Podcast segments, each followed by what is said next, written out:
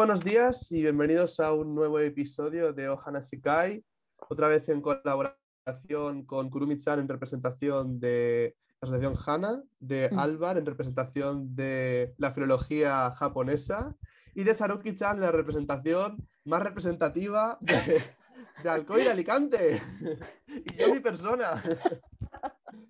Y el tema de hoy va a ser el Sampuru. Ahora explicaremos lo que es, pero primeramente vamos a hablar de la flor del día, ¿no, Saruki-chan? Sí, sí, sí. Aquí yo, bueno, que soy como la Wikipedia ahora mismo. Bueno, pues sí, os voy a hablar de, de la flor del día, que bueno, realmente tampoco tiene que ver hoy con, porque en anteriores episodios sí que hemos tenido un poquito, pues bueno, correlacionado la flor, el cotoguaza. Esta vez no, esta vez, bueno, vamos a poner la, la que sale como flor del día, que es además una de mis favoritas, Mm. y es eh, una flor que se llama coro- cochoran. Cochoran es, eh, bueno, traducción así un poco, mm, pienso yo que es la correcta, tampoco lo aseguro, es la orquídea cocho. Es, es una orquídea preciosa, blanca, bueno, con interior así como amarillito, es, es preciosa, es una maravilla. Y, y es muy romanticona. Es el- en el lenguaje de las flores su traducción es el amor eterno. Y Mm. bueno, el nombre que, bueno, el nombre científico, que es el Phalaenopsis, me tocan unos nombres, por Dios. Phalaenopsis se acuñó en Taiwán por el aleteo de una mariposa de una especie autóctona llamada Amabilis.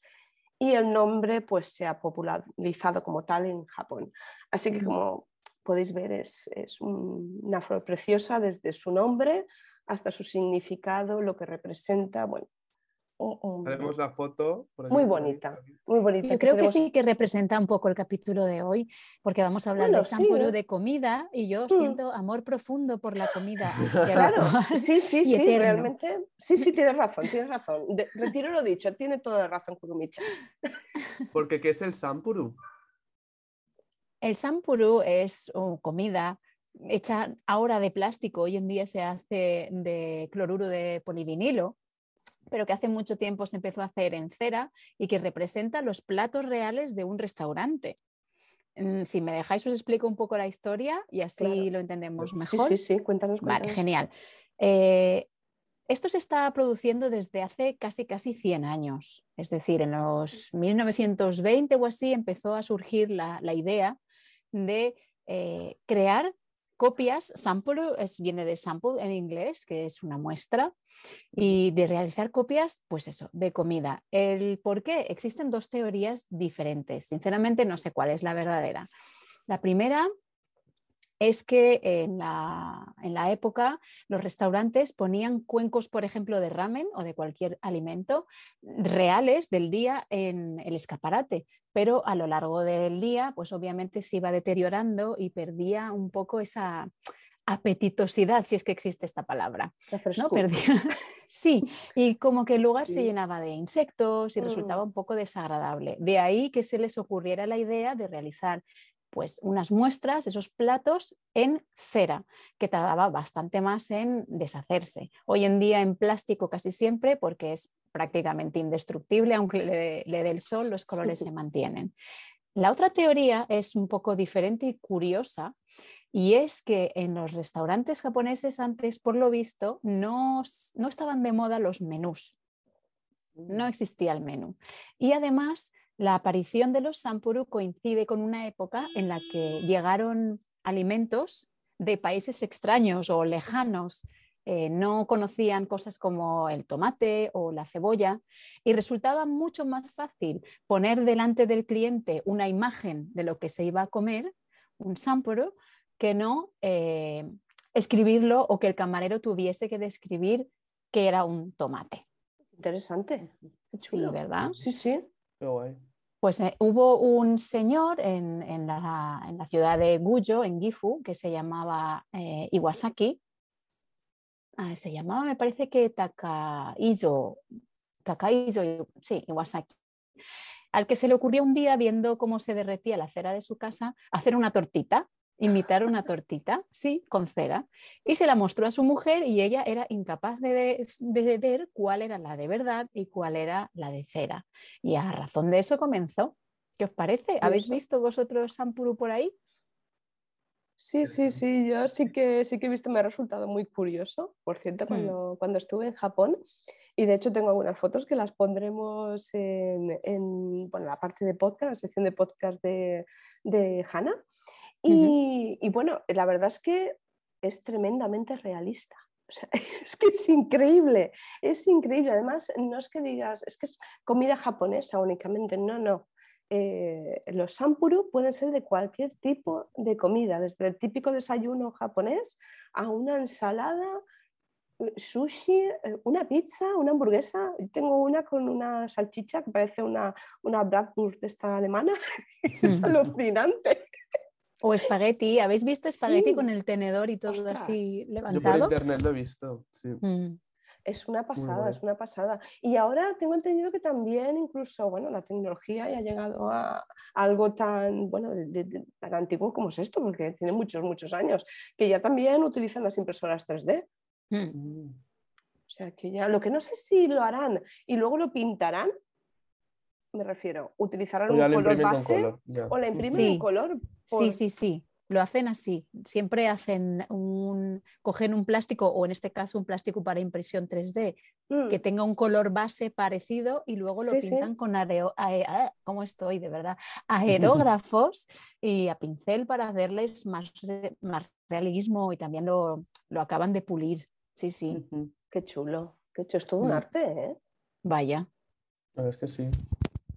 De hecho, creo que es el 90, si no me equivoco, aproximadamente un 95% de los sampuru son artesanales. Mm. Mm. Usan moldes, obviamente, pero que no, que se hace a mano pieza a pieza. Mm. Sí, bueno, la verdad, a mí me sorprendió mucho también porque al principio, la primera vez que lo vi, de verdad pensé que eran, o sea, pensé que eran platos de verdad, porque lo vi en un restaurante bastante de lujo. Y dije, esto, realmente estos platos, pero claro, luego te acercas y ves que no, que son que son plásticos, pero es increíble el realismo que tienen, ¿no? Porque incluso las formas, ¿no? A lo mejor si tienen una albóndiga, pues tiene esas, esas formas, ¿no? Como la carne, como si estuviese aglomerada, así como apretada, ¿no? Está muy bien detallado todo. Y realmente, ¿no? Piensas que va a ser, cuando vas a pedir un plato, ¿no? Y dices, voy a pedir el que hay justo en el escaparate, para ver si es, si es igual, ¿no? Porque mm. Pues aquí pides una hamburguesa en el McDonald's, ¿no? Y dices, guau, mira, mira que, se te cae la baba ahí con la imagen y luego te dan ahí un, trozo de cartón que parece eso y dices, ¿qué es esto? ¿Qué ha pasado? Ya, ¿Dónde está la jugosidad que, veía en la imagen? Se te cae el alma al suelo cuando lo ves. Sí, sí, sí. Te sientes ahí estafado. Sí, sí, Pero no, allí es, es prácticamente lo que dices tú. Recuerda que me pedí un plato de tonkatsu que es como costilla de cerdo y era udon como, como fideo, ¿no? Pero más grueso. Mm. Creo que es de, creo que es de, trigo, ¿no? El udon. Bueno, sí, es, el udon es de más, trigo. Más grueso. Y encima te colocan como la, costilla así adobada y te la, me la habían cortado. Y yo cuando lo vi dije, ostras, es exactamente idéntico. O sea, es que idéntico, idéntico. Además, el mismo bol. Mm. Es que todo igual. Y claro, te sorprende mucho porque te esperas que, a ver el contraste, a ver qué, a ver qué, cómo me han timado, a ver. Sí, sí, sí. Y el sabor ya increíble. Mm. Eso el plato de plástico no lo tiene, ¿eh? no os equivoquéis. consigue engañarte porque luego cuando ves en el escaparate el plato otra vez, te viene enseguida a la cabeza el sabor. Dices, ¿te mm. acuerdas de, ese momento? Y dices, ostras, muy impactante mm. al principio. Pero no solo la, lo que es la comida, la bebida. O sea, las, hmm. las, las, copas de cerveza, esas jarras de cerveza con su espumita, vamos. Yo recuerdo cuando estuve allí en Japón, en la Sakusa estaba cerca la, la calle Kapanbashi y había, bueno, hmm. aparte de, de todas las tiendas de Sampuru, hay un montón de, si os gusta todo el tema de menaje para la cocina y de chorradas varias, los boles de diferentes tamaños, colores, formas, lo que sea, es hmm. el sitio ideal. También he de decir eh, que como la calidad es muy buena, em, el precio no es económico, no es como irte al Don Quijote que te puedes comprar cualquier cosa por cuatro duros. No, ahí es bueno y evidentemente no tienes que pagar. Pero es, una pasada, es súper bonito, es todo súper chulo y ves eh, a lo mejor una vitrina llena de, copas de cerveza, de jarras de, cerveza, y, ¡Ah! y parecen de verdad, es que es increíble. Está, está muy chulo, muy chulo. A mí me gustó mucho. Pero lo que no me gustó tanto fueron los precios.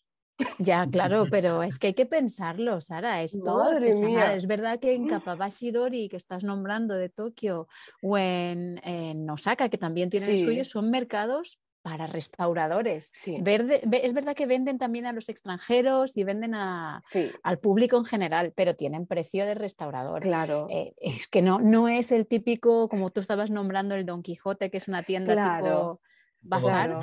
¿no? Sí, o sí, que decimos Sí, aquí sí, sí, todavía. No es lo mismo. Allí en, Mm. en- en un Don Quijote puedes encontrar Sampuru porque los hay, pero Mm. tienen una calidad Claro. dudosa. Es artesanía al final, Exacto, si te vas a. Kapabashi o a. Doguyasuji, que es el de Osaka, pues vas a encontrar artesanía, Claro. igual que los cuchillos o cualquier menaje de cocina. Es que al que le Sí. guste cocinar tiene que ir a, unos, a Claro, uno por de esos eso, dos por eso que si vas ahí sabes lo que vas a buscar. eh, Sí, sí, no vas a sacar pasta, pero...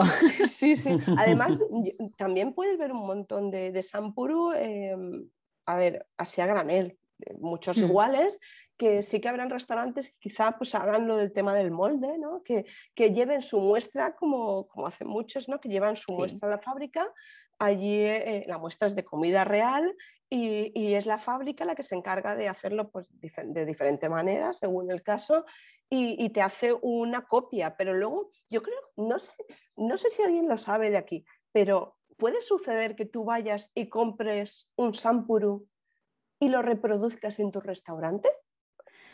No es lo habitual, pero sí, sí que tienen algunos así. Por ejemplo, los de ramen a veces son genéricos, pero Ah, lo que estaba diciendo, lo que decía Álvar, está súper bien porque ha hecho la mención de que le sacaron el plato en el Sí. restaurante con la misma loza que la que estaba fuera. Y es que efectivamente envías el plato para que lo copien, pero también tu vajilla para que lo hagan dentro de tu vajilla.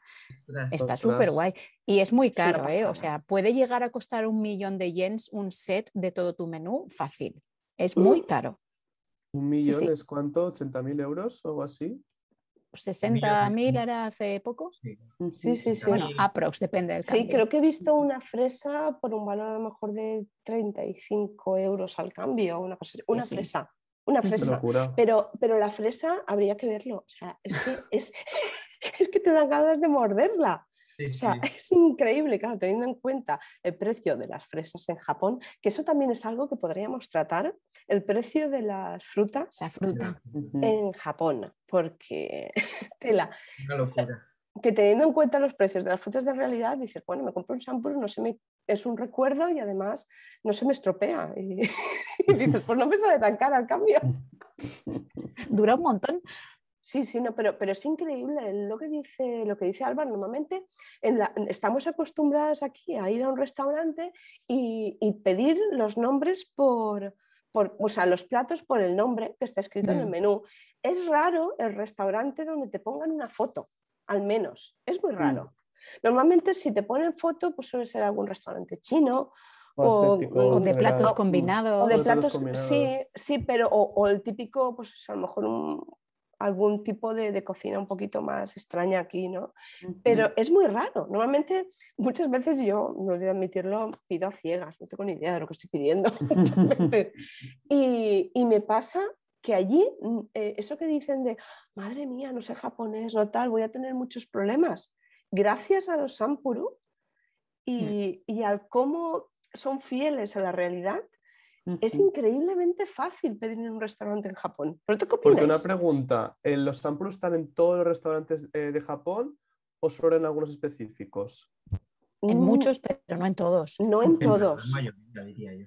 No en todos. Quizá en los más tradicionales, creo O en yo. zonas turísticas también. Sí, sí, Sí, también. también. En las zonas quizás sí un poco Rurales más de comida rápida, el, el- es el Yoshinoya, creo que es. un- tienen las los dibujos. O sea, lo- pero, pero vamos, es que también ves la foto y, y te sirven tal cual. Se le han hecho una foto y son fieles. Yo creo que tienen la foto ahí puesta para servirlo exactamente igual. Mm. Ujú. Todo en su sitio. O sea, no cambian un centímetro. ¿Y un sitio que tiene Sampuru tiene todos los platos con Sampuru o solo los platos que más se piden? O sea, está toda la carta con Sampuru. No, toda la carta no, yo creo que es lo que el escaparate de alguna manera le permita. Vale, vale. Sí, pero que puede perfectamente 30 Sampuru, ¿eh? O sea, que Perfectamente. hay algunos que lo ves todo. Sí, sí, sí, sí, es increíble. Es increíble. Sobre todo los de sushi tienen una cantidad de, de variedades y te montan tus platos de sushi, los ves ahí y, y tú sabes perfectamente que lo que te van a poner es tal cual, lo de ahí. Y la verdad es que es una manera también de muy buena de, de saber que te va a gustar lo que, lo que, lo que eliges. Y lo que te van a sacar al final, la cantidad también, porque lo que decía Álvaro, Mm. de que tú ves la hamburguesa de McDonald's, ¿no? Y ves una foto así, y Sí. de repente la hamburguesa es así. Claro, la cantidad también te puede La engañar. cantidad es importante también saberla, que eso casi nunca lo sabemos cuando estamos en Sí. los restaurantes o eso. Sí, yo, yo pagué la novatada de, del accidental que llega a Japón y me, me fui a, a la zona, no sé, no es Dotonbori, es la zona, no me acuerdo cómo se llama, mm, en la que te ponen eh, los takoyakis y los pinchitos estos que los mojas en, en, el- en la salsa esta común y tal. Bueno, pues yo, mm, claro, pensaba que las raciones, mm, había, sí habían sampuru, pero yo los veía y decía, bueno, me pondrán una ración más pequeña. Y cuando me pedí la takoyaki y luego me pedí la ración, no pude acabarme, lo dice el feo al hombre, que vamos, no sé cuántas veces le dije Gomen Nasai, Gomen Nasai, Gomen Nasai, mi mie-". porque claro, el hombre me miraba y me decía, "Otro- es que era incapaz de comérmelo, porque pensaba que era como aquí, que tú ves la foto o ves tal y vas a decir, no, va a ser la mitad, pero Claro. no, Sí. es que lo que ves es lo que te van a poner. Mm. Y con lo cual, eh, tenerlo en cuenta cuando vayáis a Japón, eh, intentad pedir mm, lo que os vais a comer porque ofendes a la persona es de cuando no te comes. ¿no? Sí. Mm. Es una ofensa el dejarte cosas en el plato, una ofensa. Y si no, por lo menos explícaselo bien, que la culpa es tuya. Normalmente hay una pequeña pista. En los sitios de comer y tal, así restaurantes no, pero cuando compras productos, estaba buscando antes este té, es un mugicha, que es un té Mm. tostado, ¿no? De Mm. cebada. Ah, Y como podéis bueno. ver la, la imagen, no sé si se verá bien, pero es una imagen muy cuidada, así como, ¿no? Como fresco, con hielo.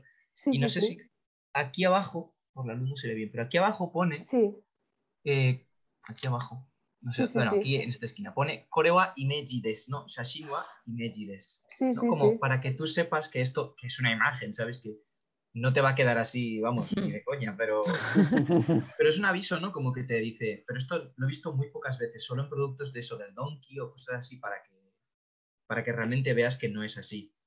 Mm, Porque si no te están engañando prácticamente. Hmm. O sea, esto que vemos aquí en España, ¿no? Por ejemplo, en los anuncios. Eso es un timo. O sea, es que te están engañando. sí. Las hamburguesas de un euro que salen que son así, como tu cabeza, y luego las ves y son eso, una sola de zapatos. Sí, ¿ves? Ahí en McDonald's no verás ningún sampuru. No, no lo sé. ¿No? Hay carteles, eh, igual que los Sí. pueden poner aquí, que además Ujú. la comida es muy graciosa en determinadas, en determinadas épocas, pero no te ponen ningún sampuru. En cadenas de comida rápida no te lo ponen, porque no son capaces, y mira que eh, entra dentro de, de la cuadriculación de los japoneses, de hacerlo todo de una determinada manera y tal, pero no, no pueden, o sea, prefieren no mentir. Yo creo que Sin no embargo, ponen. ¿qui- ¿quieres que te, que te tire para atrás un poco lo que estás diciendo? Ah, pues dime, dime, dime, sí. No, no, tienes claro. toda la razón, ¿eh? es verdad. En Japón tú vas a un McDonald's y no vas a encontrar un Sampuru. Pero curiosamente, la cadena Wendy's, que es americana, no sé si la conocéis, Sí, la conozco. Bueno, hay no una estado cadena. nunca. Sí. bien, pues empezaron a hacer Sampuru de lechugas. Porque mm, en la carta de ensalada quería que la gente viera cómo era una lechuga. Anda, qué chulo. Cadena de Entonces empezaron a producir Sampuru también en Estados Unidos, pero a raíz del. Wendy's. Es curioso, ¿eh? Ay, qué chulo. Exportando el también- sampuru. Ah, o sea que a raíz de hacerlo ahí se lo llevaron a Estados Unidos. Sí, sí, de ver que en Japón se realiza el Sampuru, que se está empezando a expandir también por China, por Corea.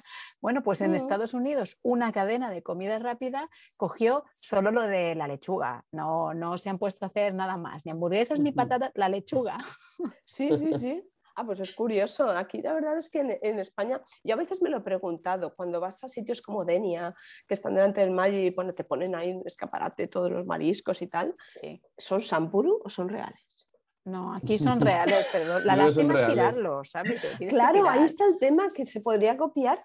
¿Se podría copiar eso? Porque realmente estás poniendo algo ahí que, que luego va a ir a la basura. Sí, Es una pena. sí, sí, sí, sí. Es- Tirando claro. comida. sí, sí, no, la comida no hay que tirarla. Ya lo aprendí yo en Osaka. Ay, qué mal me sentí, por Dios. Bueno, pues ya. Dime, di, di, Alba, di. No, eso, que está muy mal visto lo de Claro. dejarte.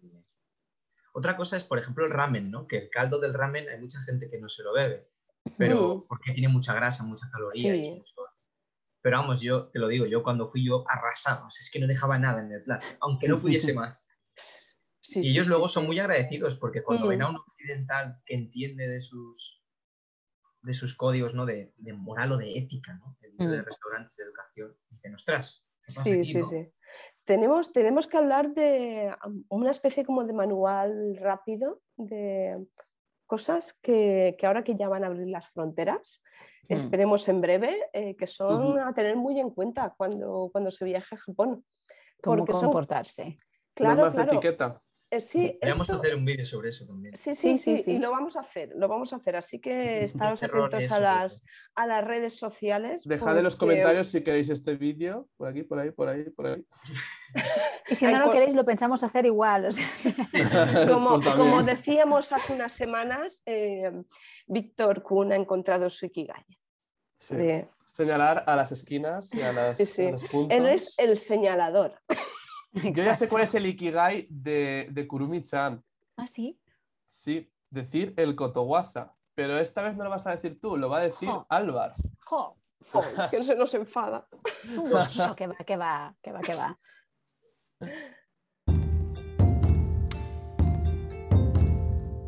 Estás escuchando Ohanashi Kai. Hanashimashou.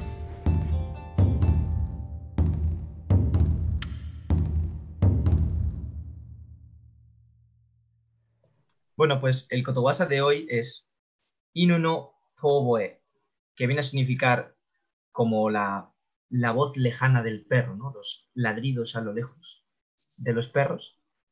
Que mm, al final lo que viene a decir, ¿no? Es que siempre que se oye a un perro, ¿no? Ladrando en la, en la calle o en la lejanía, ¿no? Normalmente, ¿qué perros son los que suelen, los que suelen ladrar, ¿no? Los perros que son más indefensos, los que se sienten aterrorizados o tienen miedo de otro perro. ¿Cuántas veces hemos visto por la calle, ¿no? Se cruzan dos perros, un, un perro muy grande, un mastín y un chihuahua, y el chihuahua empieza a ladrar y, el otro Sí. le mira Sí, sí, y ya, pues por eso, por que al final es como intenta proyectar esa sombra, ¿no? Ese, como que él es más grande, ¿no? Como para defenderse, ¿no? Porque como el tamaño no es lo que impone del perro pequeño, pues tiene que, tiene que eso- imponerse. forma. ¿Cómo, cómo sería como la traducción al español? El, eh, el- Ah, eso. sí, el, sería lo que decimos, ¿no? Perro ladrador, poco mordedor. Mm. Sí, sí, sí. Algo así, ¿no? No, eh, está, está muy bien, está muy bien. Pues eso sería como, como los ¿no? Ahí ya, yo ya me voy por las ramas. Es, eh, que es muy bonito, pero no muerde. Pero no sabe a nada. La- plástico. no se puede Sabe a nada. morder. No Es muy bonito, pero no se puede morder. Sí, sí, sí, sí. Se puede Vaya extrapolar a muchas cosas esto.